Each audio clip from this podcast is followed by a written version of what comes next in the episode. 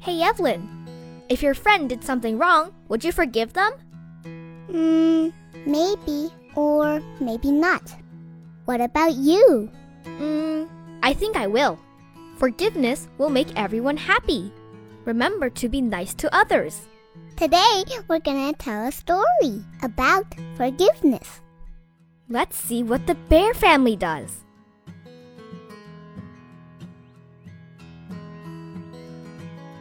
It was a special day in a tree house down a sunny dirt road deep in bear country. It was Brother Bear's birthday. Happy birthday, brother! shouted the party guests as Mama brought in the cake. Then they all sang the birthday song. Happy birthday to brother. Happy birthday to you. Make a wish.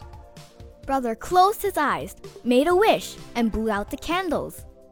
Yeah! The guests yelled, clapping and blowing on the noisemakers. Papa cut the cake and everyone dug in. What did you wish for? Cousin Fred asked. If I tell, it won't come true, Brother said. When they were finished eating the cake, it was time to open presents. Brother got some very nice ones a model plane, some books, a racing car set, and a video game. Then he noticed Papa sneaking into the next room. When he came back, he was pushing a brand new bike. Wow! wow! It's exactly what I wished for. Lucky you didn't tell Fred. That's a beautiful bike. I sure wish I had a bike like that. Oh, you can borrow it anytime you like. Geez, thanks. Let's try out your new video game. All the cubs crowded around while brother and sister played the new video game. They were so interested, they didn't notice anything else for a while. But then, brother looked over at his brand new bike. It was gone! Hey, where's my new bike? Say, isn't that Fred riding it?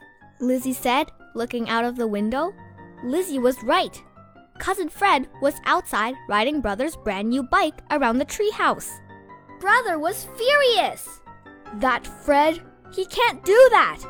Brother growled and he charged outside. Uh oh. Mama and Papa said, running after him. But they were too late. Brother was already chasing Fred around the treehouse, yelling for him to get off his bike. He startled Fred so much that poor Fred didn't look where he was going and ran into the mailbox. He wasn't hurt, but the bike was. The front wheel was bent and wouldn't turn. Look what you did! Who said you can ride my new bike? You did. You said I could borrow it any time. I didn't mean right away. I never even got to ride it. Now, brother, calm down. This is just a misunderstanding. Fred didn't mean any harm. But my bike is ruined. Just look at it. It's not ruined. We'll take it down to the bike shop and get it fixed up as good as new. But it won't be new. It will never be brand new again. Gee, I'm sorry. I never meant to hurt brother or his new bike. Of course not, Fred. It was just an accident. I'm sorry brother's so mad. Do you think he will ever forgive me?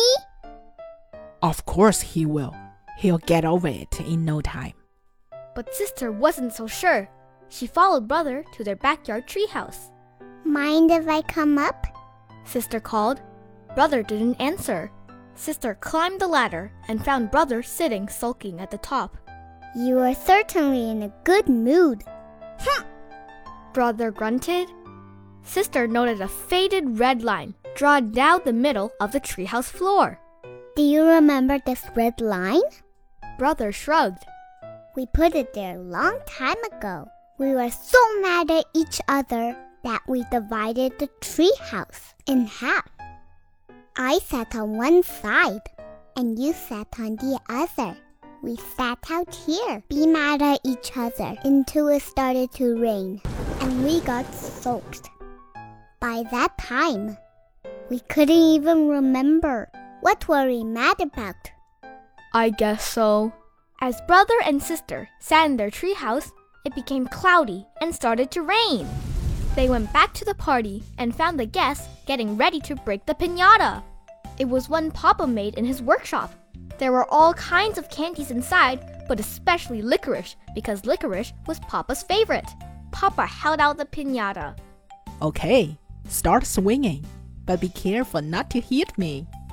One after another, the cubs whacked the pinata until it finally broke open, spilling candy onto the floor. They all scrambled to grab some, including Papa. Brother scrambled right into Fred. In fact, they knocked heads. Ouch! Whoops, sorry. That's okay, brother. I forgive you. I forgive you too, Fred, Brother said, feeling ashamed of himself. I shouldn't have yelled at you about the bike. It was just really an accident. Forget it. Fred said, and forget it they did as they gathered up the candy. You know, that oak tree in the backyard has been a lot of giving over the years. I guess you would call it a forgiving tree. As the Lord said, and forgive us our debts, as we forgive our debtors. What does that mean? Just that God wants us to forgive those who hurt our feelings. And remember, though God wants us to be good, He forgives us when we're doing something wrong. Well, I think that's very nice of God. Yes, it is.